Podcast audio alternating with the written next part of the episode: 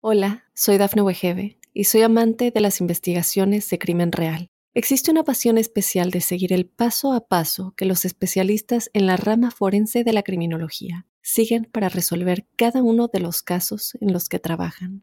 Si tú, como yo, eres una de las personas que encuentran fascinante escuchar este tipo de investigaciones, te invito a escuchar el podcast Trazos Criminales con la experta en perfilación criminal, Laura Quiñones Orquiza en tu plataforma de audio favorita.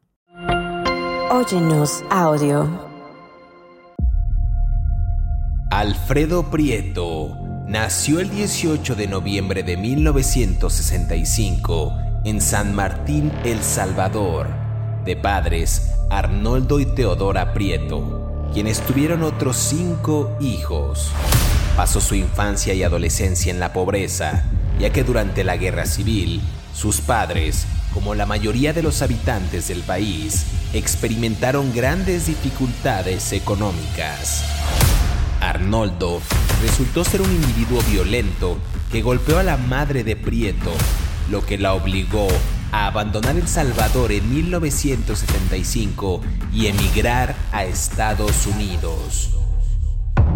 Años más tarde, Alfredo sería diagnosticado con trastorno de estrés postraumático en 1981, su madre regresó a El Salvador y se llevó a los niños con ella a los Estados Unidos, estableciendo así a su familia en Pomona, California, donde se cometerían algunos de los peores crímenes de la demarcación. ¿Estás listo para conocer su historia? No tengas miedo, que ya empezó. Crímenes de terror.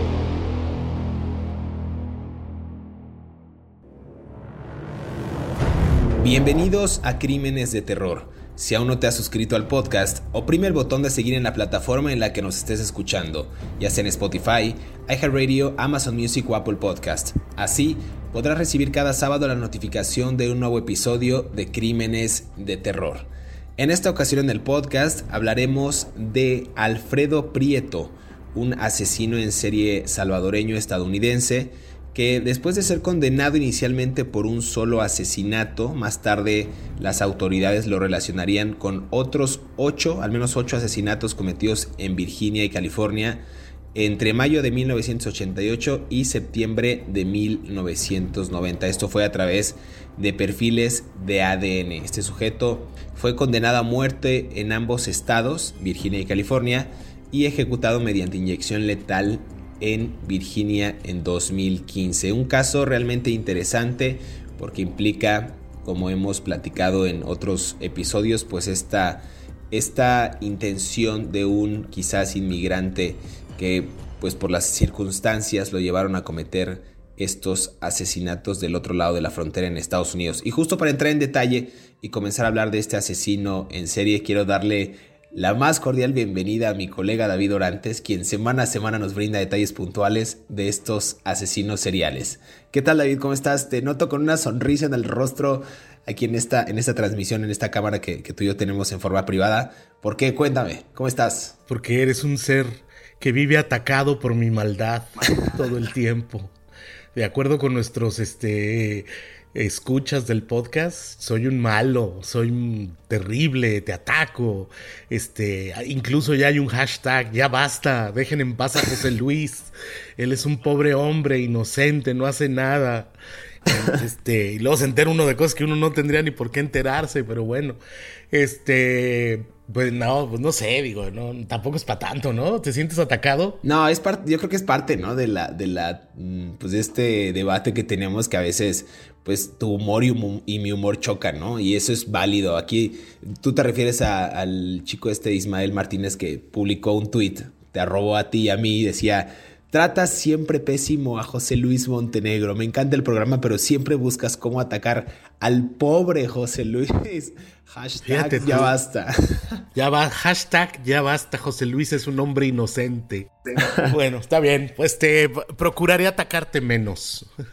Tú, tú date. Para que el señor Ismael no se ofenda tanto. Seré, seré un poco generoso, magnánimo y noble y no te atacaré tanto. Perfecto. Bueno, hay que agradecerle que escucha el podcast y que está, eh, que pues, según ahí su, su texto que nos, que nos envía de forma pública, pues es un seguidor del programa. Muchas gracias por eso y por defenderlo. No, valiosísimo siempre tener, siempre tener este gente que nos escuche y tener feedback, ¿no? De cualquier persona en cualquier lugar del mundo, hasta para que me ataquen a mí. Ni modo, gajes de lo que Que hablen de uno aunque sea bien, ¿no? Pero bueno. Este, sí, fíjate que es muy interesante porque vamos a hablar de este señor Alfredo Rolando Prieto, que como tú bien decías es un inmigrante del Salvador en los Estados Unidos, en California, y bueno, tiene que ver directamente con la inmigración salvadoreña en los Estados Unidos y con, ah, y con el tipo de circunstancias en las que estas personas fueron expulsadas de su país, ¿no? Ah, mm, el Salvador, como todos sabemos, ha sido un país que ha tenido guerras intestinas y con otros países, la guerra contra Honduras, si mal no recuerdo, por un partido de fútbol, por cierto, este, durante muchos años y luego estuvieron bajo una dictadura y luego han enfrentado el flagelo de las pandillas que tiene que ver directamente con la inmigración salvadoreña en California. Y, creo que una de las primeras oleadas de, de inmigrantes salvadoreños que vinieron a los Estados Unidos fue en los años 70 escapando del flagelo de la violencia por la guerra civil que había en su país y que se extendió muchos años, ¿no? Mm, yo creo que este señor em, durante la infancia mm, padeció seguramente algún tipo de trastorno emocional, ¿no? A ver, él nació el, el 18 de noviembre del 65, o sea que la, que la guerra civil de los años 70, lo agarró en la infancia, ¿no? Mm, él venía de una familia de, en desventajas económicas, Arnoldo y Teodora Prieto, sus padres, este, lo criaron en la pobreza, atravesaron muchas dificultades económicas. La mujer, la mamá, salió del Salvador en 1975, eh, presuntamente por el abuso del padre, ¿no? Y emigró a los Estados Unidos y los dejó allá, los niños, ¿no?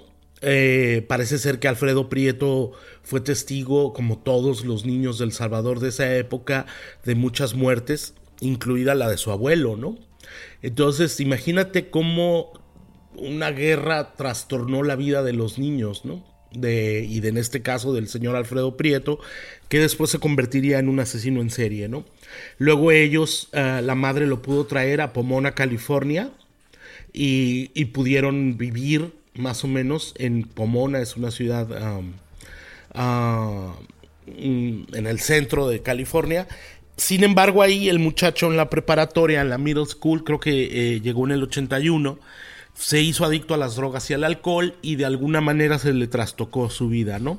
Y además, para, para sumarle más, más problemas, se unió a una banda ¿no? Una, una pandilla de, de, salvadoreños en la zona que se hacía llamar los 40, 40, 40, 456 Island Peru, ¿no? ¿no? No sé qué quiere decir, seguramente tiene que ver con alguna vez, con alguna, con alguna calle. Y luego, para sumarle más problemas, se casó con una muchacha, ¿no? Con la que tuvo un hijo.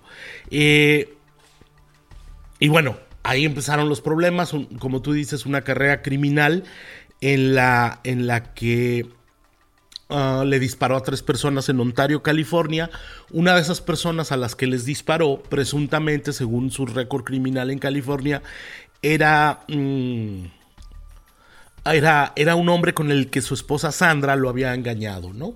Entonces, estamos viendo un cóctel, valga la expresión, una un condimento de violencia desde la niñez, ¿no? el ser testigo de la guerra civil, el, abuso del, del, padre a la madre, luego ser un niño inmigrante, te sientes desarraigado como todos los inmigrantes, te unes al alcohol, digo, cada quien busca el arraigo de la manera que quiere, te unes a una pandilla, te unes al alcohol y a las drogas, te casas, tu esposa te pone, te engaña con otro hombre, le disparas. Y, bueno, pues ya tenemos, ahora sí que tenemos todo la pintura, todo el mural para un hombre que desarrolle conductas antisociales desde la infancia, ¿no?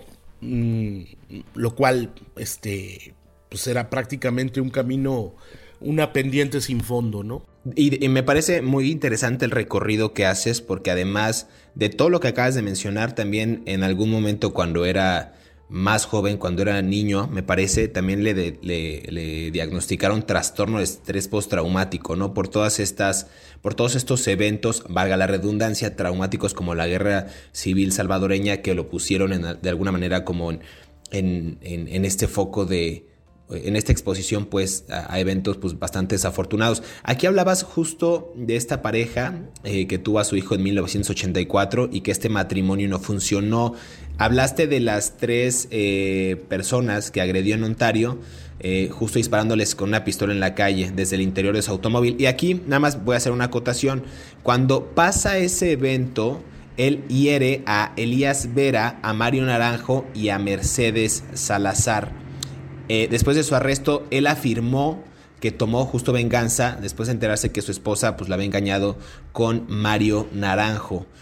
Su esposa, en, parte de lo que yo estoy aquí detallando y leyendo, dicen que afirmó que luego de la boda y el nacimiento de su hija, él, nos estamos refiriendo a Alfredo Prieto, la sometió a constantes abusos y agresiones sexuales, igual que a su hija recién nacida, pero Alfredo lo negó pues constantemente, ¿no? Amigos y familiares la defendieron, declarando que había notado que Alfredo era agresivo con su hija eh, y que, que, no era agresivo con su hija y que la cuidaba bien. Entonces no sé si aquí se repitió un patrón en el caso de Alfredo Prieto que vivió el abuso por parte de su padre en contra de su madre y él lo replicó con estas relaciones pues al parecer tóxicas o agresivas que tenía con esta mujer. No sé si iba por ahí, insisto, los hermanos eh, y otros familiares lo defendieron y a finales de 1984 fue declarado culpable y condenado, pero como sus víctimas también eran pandilleros, pues el tribunal pues mostró de alguna manera esta indulgencia y no, no recibió más bien una sentencia menor y fue liberado prácticamente tres años después. Digamos que esto es parte del pasaje, la parte inicial de esta vida que se convertiría como, decía yo en el episodio pasado, en una carrera criminal. te, iba, te, iba, a ripostar lo de carrera criminal, pero como luego me regañan en Twitter, pues no te voy a decir nada, ¿verdad? Tú di lo que quieras.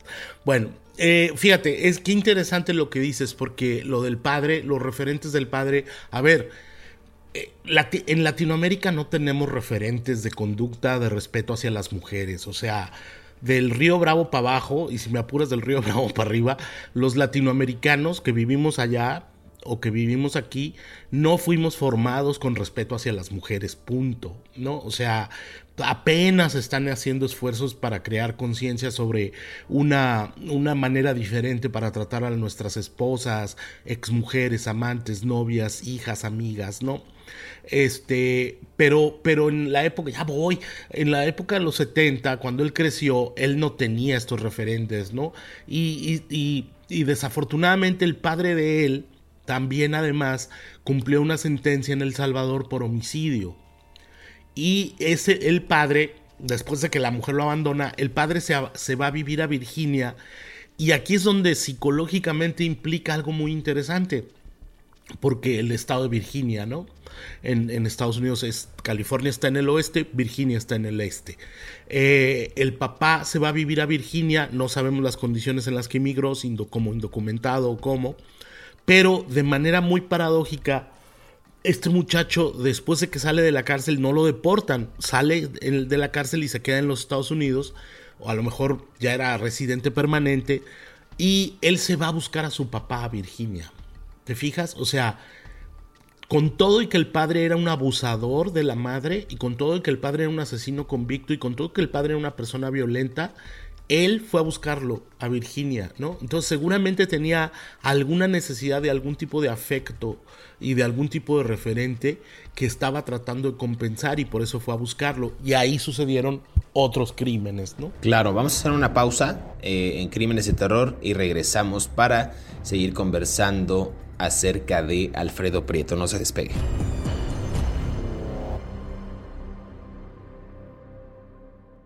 Hola, soy Dafne Wegebe y soy amante de las investigaciones de crimen real. Existe una pasión especial de seguir el paso a paso que los especialistas en la rama forense de la criminología siguen para resolver cada uno de los casos en los que trabajan.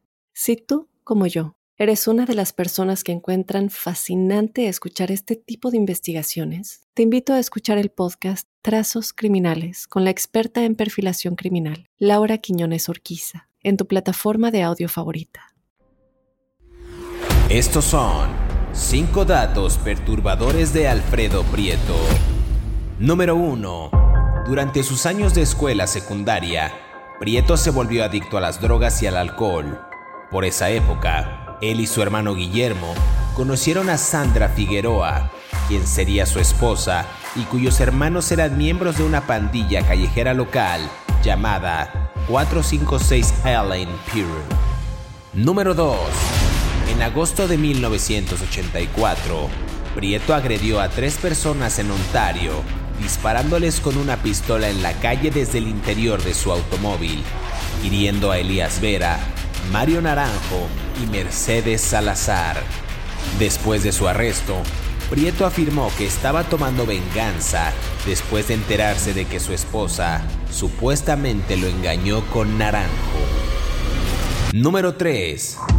A finales de 1984 fue declarado culpable y condenado, pero como sus víctimas también eran pandilleros, el tribunal le mostró indulgencia y recibió una sentencia menor y fue liberado en 1987 luego de lo cual dejó California y se mudó a Virginia.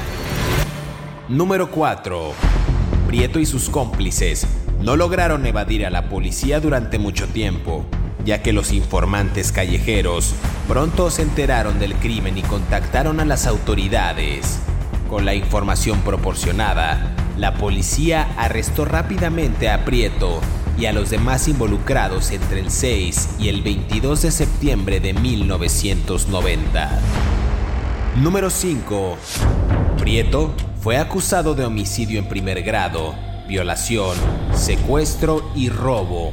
Por veredicto del jurado, fue declarado culpable el 21 de enero de 1992 de todos los cargos, recibiendo la pena de muerte. 12 días después, fue trasladado a la prisión estatal de San Quintín, donde pasaría los siguientes 14 años esperando su ejecución en el corredor de la muerte. Sigue escuchando la historia de Alfredo Prieto aquí en Crímenes de Terror.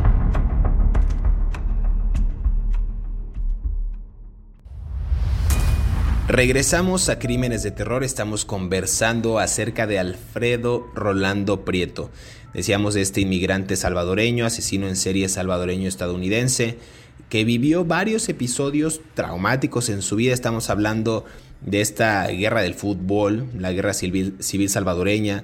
Le presencia a él una, una serie de eventos pues desafortunados que lo trauman, ¿no? La muerte de muchos civiles, incluido su abuelo le diagnostican este trastorno de estrés, de estrés postraumático, trata de establecerse como inmigrante en Pomona, en California, y se refugia, como bien decías David, en el alcohol, en las drogas, no se halla, después forma parte de una pandilla en la que conoce pues a su esposa, esta esposa presuntamente lo engaña y él comete una serie de pues de agresiones en contra de los mismos integrantes de la pandilla, a la cual lo habían integrado los hermanos de su entonces esposa, y bueno, al final eh, le niegan esta, más bien lo declaran culpable con una sentencia menor, tres años, deja California, donde se había establecido con su madre, ah, cabe mencionar que su madre era golpeada por su padre, otro evento traumático, y decías tú antes de irnos a esta primera pausa que se muda a Virginia y se instala en Arlington, donde su padre también se había mudado después de emigrar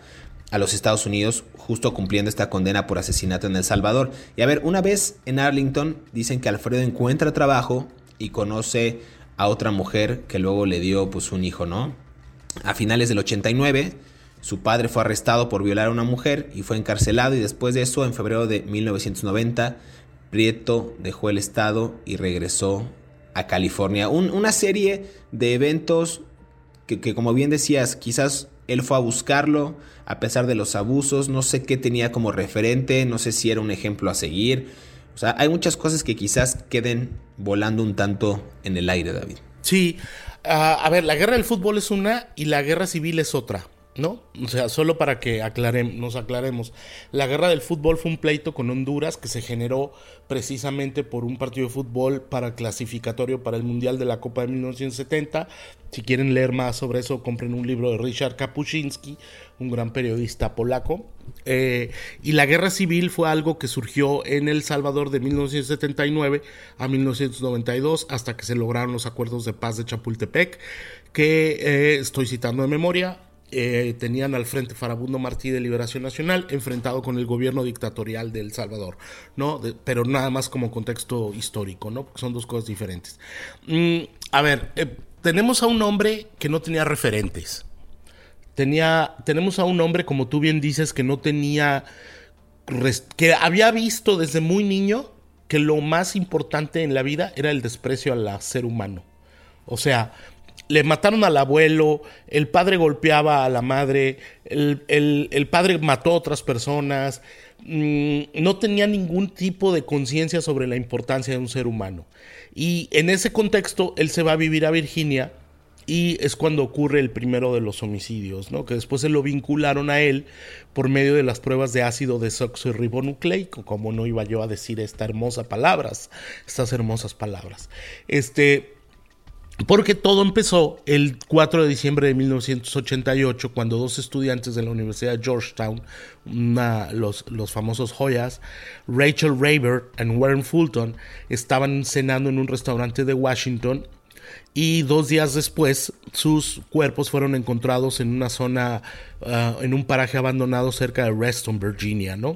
Eh, la autopsia determinó y la investigación que a, que a Warren Fulton le dispararon en la cabeza y, que a, que a Rachel la habían matado también mientras había tratado de escapar. Eh, mientras estaba desangrándose, muriendo, lo cual te habla un poco de lo creepy que es esto, eh, mm, Alfredo Prieto la violó, ¿no? Luego, eh, para escapar de ese crimen, mm, se regresó a California, ¿no? En donde él cometió otro asesinato de una muchacha adolescente, ¿no? Yvette Woodruff. Eh, de 15 años en 1990, era una chica y fue cuando lo, metieron a la cárcel. Pero cuando, estaba en la, cuando lo detienen, descubren una pila de crímenes que él había cometido contra otras personas. Este caso, el que acabas de mencionar, el último de Yvette Woodruff, me parece interesante. Y, y, me gustaría ahondar un poco en ello, porque ocurrió, eh, dice aquí que en la mañana del 2 de septiembre de 1990, la misma fecha de mi nacimiento, pero un año antes, justo con Vincent López de 29 años y Danny Sorian de 33 años. Aquí dicen que ellos robaron eh, a Anthony Rangela en Ontario. Luego tomaron como, la tomaron como rehén y lo llevaron a su casa, donde eh, esta persona vivía con su tía Emily eh, de 33 años, su hija Lisa de 17 y la amiga de Lisa, Yvette Woodruff, de 15 años. Dicen que estos sujetos amenazaron a las niñas con un cuchillo. Estos delincuentes les quitaron su dinero, las llaves y luego las obligaron a sentarse en el asiento trasero pues, de un automóvil. Se dirigieron eh, a las afueras de la ciudad y en el camino este sujeto llamado Vincent López, insisto de 29 años, comenzó a discutir con Prieto negándose a participar en estos hechos y pues finalmente abandonó el auto en el que viajaban todos juntos, ¿no? Me parece aquí interesante porque creo que Prieto quería tener pues un grupo, como en su momento lo hizo con las pandillas, pues para cometer este tipo de crímenes, no sé si para secundar sus acciones delictivas o porque pues, realmente quería algún reconocimiento a través de esta pequeña mafia, ¿no? Eh, sustituye, insisto, a, Vincent López por Ricardo Estrada, con quien se encontraron mientras compraban, eh, mientras cargaban gasolina en una estación, ¿no? Llevan al final, para no hacer ya el cuento más largo, a estas niñas a una zona industrial en las afueras de la ciudad, donde en uno de los edificios abandonados violaron, como en el primer caso que acabas de mencionar, David, a una de las niñas bajo la amenaza de un arma, es decir, le estaban encañonando. Después de violarlos, Prieto disparó y mató a Goodruff mientras pues, que Soriani y Estrada apuñalaron a Emily y a Lisa muchas veces con un cuchillo y abandonaron esta escena. Entonces, pues un caso a mí que me parece estremecedor pensando en todo el trayecto, pensando en el trauma, pensando en, en, que quizás les iban diciendo lo que les iban a hacer, e inclusive presenciando las peleas entre la propia pandilla que no se decidía si iban a ultimarlas o no. Entonces, es un caso fuerte, pues, o sea, parecería un asesinato más, pero parece que implica muchos factores también psicológicos. No, claro, porque tiene está el factor de la dominación, está el factor de está el factor del poderío, ¿no? Estamos hablando de un muchacho que quería sentirse poderoso, ¿no? Eh, que quería sentir el liderazgo hacia los otros hispanos, ¿no? Mm, mira, a mí me llama mucho la atención, es muy importante porque Emily y Lisa lograron sobrevivir a las heridas de los múltiples apuñalamientos que les hicieron los otros hombres por órdenes de Prieto, ¿no? Eh, hay, que, hay que poner claro que Prieto fue como la cabeza pensante de, todo este asunto, ¿no? Ah, voy. Y, y aparentemente ellos presumieron del crimen en las calles de Ontario, California. O sea, otros pandilleros estaban enterados de lo que habían hecho y las muchachas denunciaron el crimen a las autoridades, las llevaron a un hospital, dieron detalles de todo. Y la policía, gracias al testimonio de las muchachas y gracias al testimonio de los informantes anónimos en las calles, pudieron vincular a Prieto con, y a sus cómplices con, estos, um, con estos ataques y el homicidio de la chica. A la chica encontraron el cuerpo de Woodruff y, y, después encontraron el automóvil que habían usado los delincuentes y fue como los vincularon luego con el crimen. Sin embargo, cuando él ya estaba en la cárcel detenido por este crimen fue cuando lo vincularon con un montón de homicidios y violaciones previas, ¿no? Claro, aquí está interesante lo que mencionas porque justo el 6 de septiembre, eh, el propio Alfredo pues detenido en su casa sin mayor contratiempo, ¿no? Eh, las autoridades registraron ese apartamento en el que él estaba y allí hallaron la pistola que pertenecía a estos, eh, que estaba vinculada pues a estos crímenes, a estas víctimas. Después se determinó que era el arma homicida en el asesinato de Woodruff, me parece interesante. Y aquí hablabas justo de esta información proporcionada donde la policía lo arresta y además lo involucra eh, con otros casos entre el 6 y el 22 de septiembre de 1990. Entonces son como casos relevantes, me parece interesante la historia y también insisto mucho en la parte inicial de este programa, ¿no? ¿Qué, qué habrá sido o cuál habrán sido las motivaciones? Ya hemos mencionado mucho acerca de los eventos que, que, él, que él presenció, que él vivió y que al final detonan y estallan en una persona pues que quizás no se sentía identificada, no se sentía parte de, se sentía reemplazada, se sentía abandonada, no sé, quizás, insisto, hay muchos factores que por más inconexos que parezcan, pues más bien me parece una serie de eventos que tienen una cadena que culminaron justo en esta carrera delictiva de Alfredo Prieto. Pero déjame hacer una pausa, David, y regresamos aquí a Crímenes de Terror para continuar en este último bloque de este asesino en serie. No se despegue, por favor.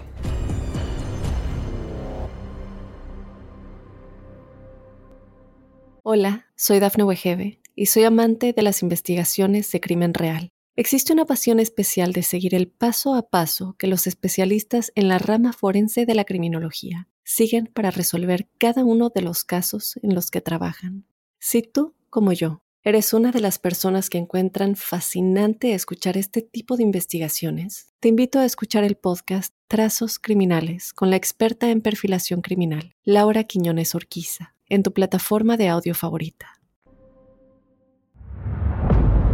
El primero de octubre de 2015, Alfredo Prieto fue ejecutado mediante inyección letal en el centro correccional de Greensville a las 21.17 horas en presencia de sus familiares y algunos familiares de las víctimas. Poco antes de su ejecución, sus abogados presentaron una demanda para retrasar la fecha de ejecución, alegando que las drogas utilizadas para el proceso no eran seguras. Sus abogados exigieron información sobre la vida útil del pentobarbital que el Estado había recibido de Texas a cambio de otro sedante, midazolam, que había expirado. Entre otras cosas, los litigantes buscaron obligar al Estado a revelar el nombre de la empresa farmacéutica, la cual era productora de la droga para determinar su calidad y así evitar la tortura física de su cliente durante la ejecución. Sin embargo, esta demanda fue desestimada y la ejecución se llevó a cabo. Sigue escuchando la historia de Alfredo Prieto aquí en Crímenes de Terror.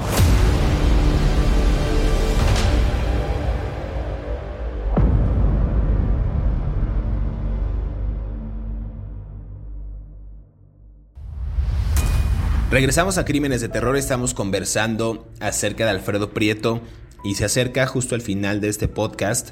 Eh, hablamos del asesinato de Yvette Woodruff que pues culminó con el arresto de este sujeto, pero Prieto eh, ya había sido acusado de homicidio en primer grado posterior, este, posteriormente, violación, secuestro y robo, y por veredicto del jurado también fue declarado culpable el 21 de enero del 92 de todos estos cargos y recibió la pena de muerte. Eh, un caso interesante, un caso pues bastante turbio. Sí, pero a ver, sí y no. Es que antes de que me digan que te ataque, ¿verdad? Porque no voy a empezarme aquí a decir que te ataco y todo. Pero bueno, voy a ser muy gentil para atacarte para atacarte. Voy a sido muy amable en este episodio de Crímenes de Terror.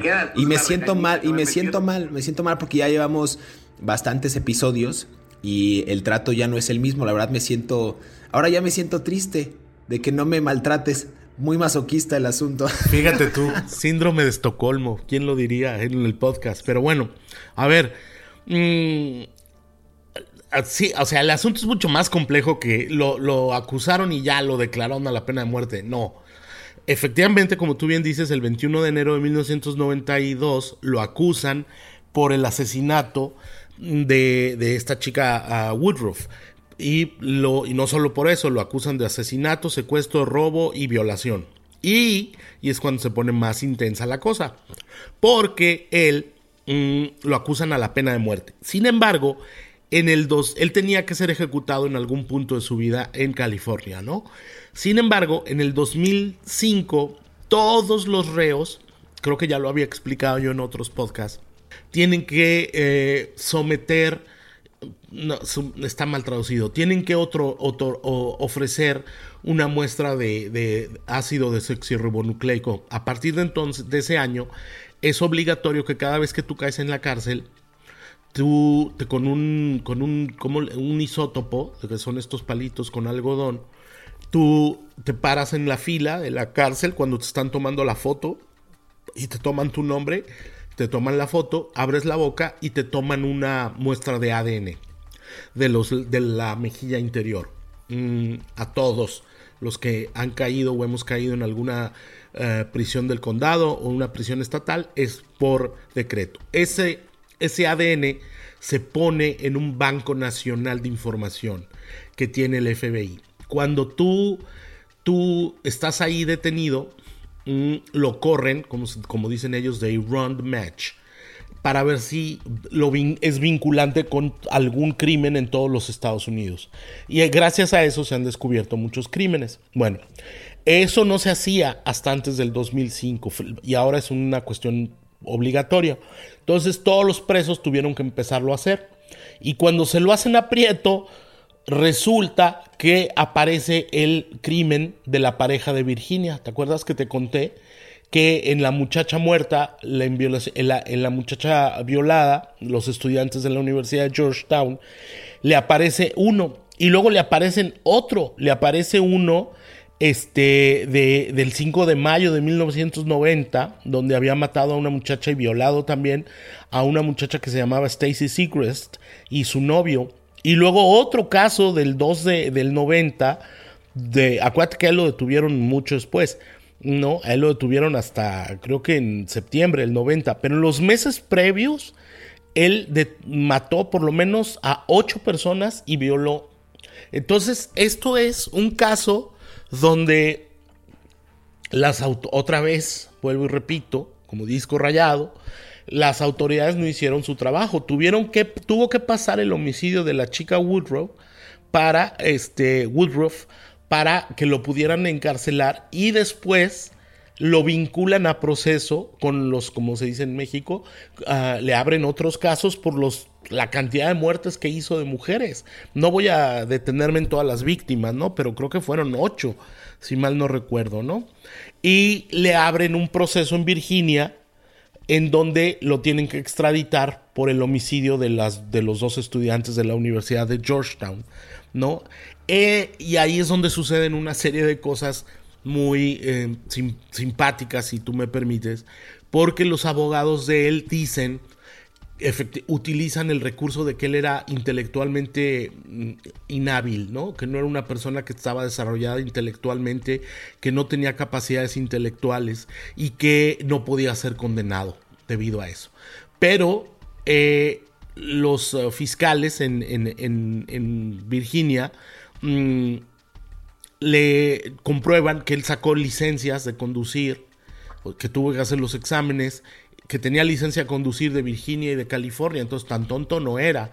Y además hablaba inglés, mm, estudió en la high school, aunque después se salió, y mm, lo condenan a pena de muerte en, el, en Virginia y lo trasladan desde California hasta Virginia para que enfrente allá su proceso por las muertes de las otras dos personas, ¿no? A mí me parece interesante lo que estás diciendo porque también, o sea, pasó 14 años esperando su ejecución en el corredor de la muerte. Eso me parece interesante. Con todos estos crímenes que él había cometido, me parece bastante interesante. Me voy a regresar tantito en lo que en los crímenes que dijiste porque hay uno que me llamó bastante la atención antes de cometer este asesinato de Yvette Woodruff del que platicamos, el 2 de junio del 90, el de Woodruff ocurrió, habíamos dicho, el 2 de septiembre de 1990, pero el 2 de junio, o sea, tres meses antes de 1990, Prieto disparó y mató a Lula Mayfair Lee en un callejón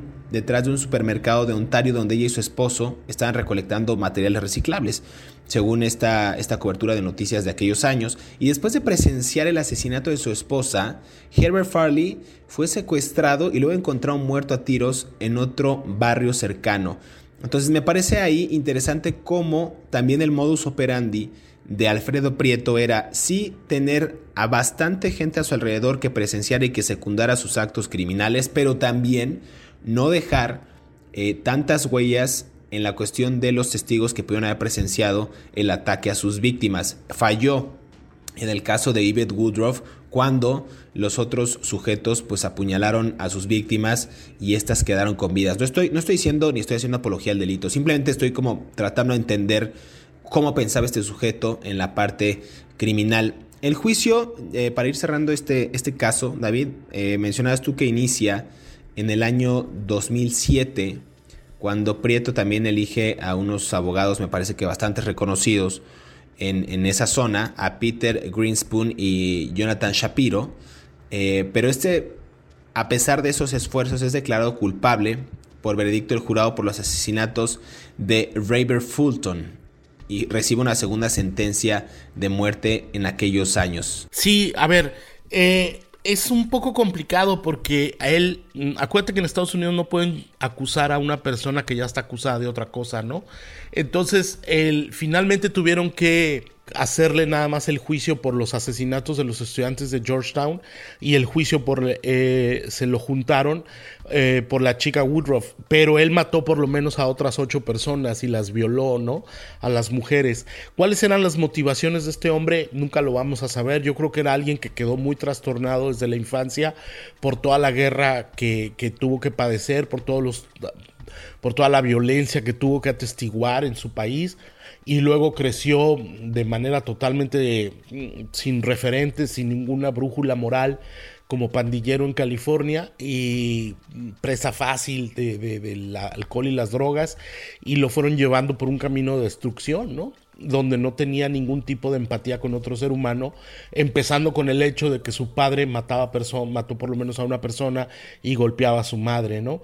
Hay, hay muchas personas de El Salvador, desafortunadamente, que inmigrantes que padecen todavía hasta el día de hoy eh, trastornos emocionales por lo que vivieron en la infancia, en esa guerra brutal y terrible, esa guerra civil, y, y muchas veces tendemos a pensar que el crimen es una cosa que sucede de los estratos sociales de abajo hacia arriba, ¿no? Cuando en realidad no es así. El crimen es usualmente desde un análisis político, ocurre desde las injusticias económicas hacia abajo, ¿no? O sea, eh, la razón por la cual este señor tuvo que padecer una guerra en El Salvador fue porque el 10% de, la, de los ricos de El Salvador controlaban el 80% de la riqueza del país y, eh, y, hubo un estallido social por eso, ¿no? Entonces la violencia fue el único camino que encontraron los, guerrilleros del farabundo Martí de Liberación Nacional para buscarse un camino de justicia social. Legítimo o no, eso no lo vamos a discutir, yo creo que no, pero fue la única manera que encontraron. Entonces, en términos sociales, la riqueza excesiva y la opulencia de una minoría provocó una guerra civil que de manera concatenada nos trajo a un asesino en serie en los Estados Unidos. O sea, todos un camino de muerte y destrucción provocado por unos factores de desarraigo económico y social en un país pequeñito como El Salvador, ¿no? Qué buen, qué buen análisis y qué, qué buena eh, instantánea narras acerca de, las condiciones de vida y cómo, cómo, un factor tanto económico como social puede repercutir en una persona para determinar pues parte de su, de su destino y su futuro y su actuar diario, ¿no? Y al final, pues lo ejecutan el primero de octubre del 2015.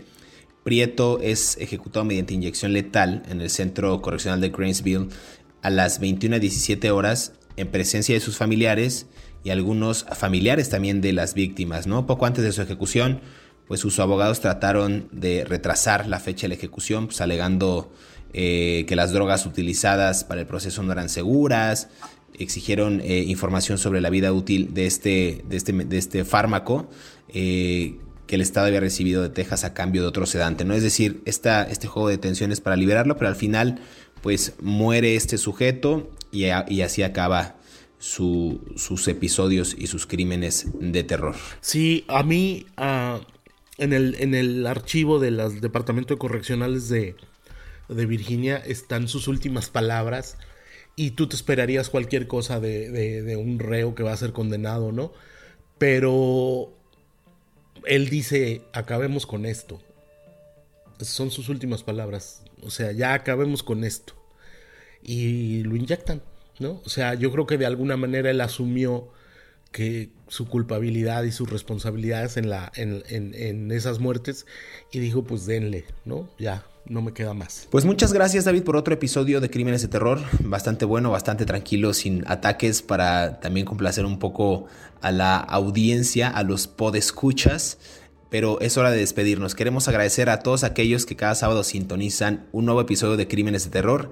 Recuerden que estamos leyendo sus comentarios a través de las redes sociales de Mundo Now y también a través de nuestras cuentas personales, ya lo notaron en este episodio. Recuerden que pueden repetir el podcast cuando quieran y a la hora que, pues, que prefieran. Eh, no olviden activar también el botón de seguir en la plataforma en la que nos estén escuchando para que les llegue la notificación y sean los primeros en disfrutar de estas aterradoras historias. Hasta pronto, nos escuchamos en el próximo episodio de Crímenes de Terror.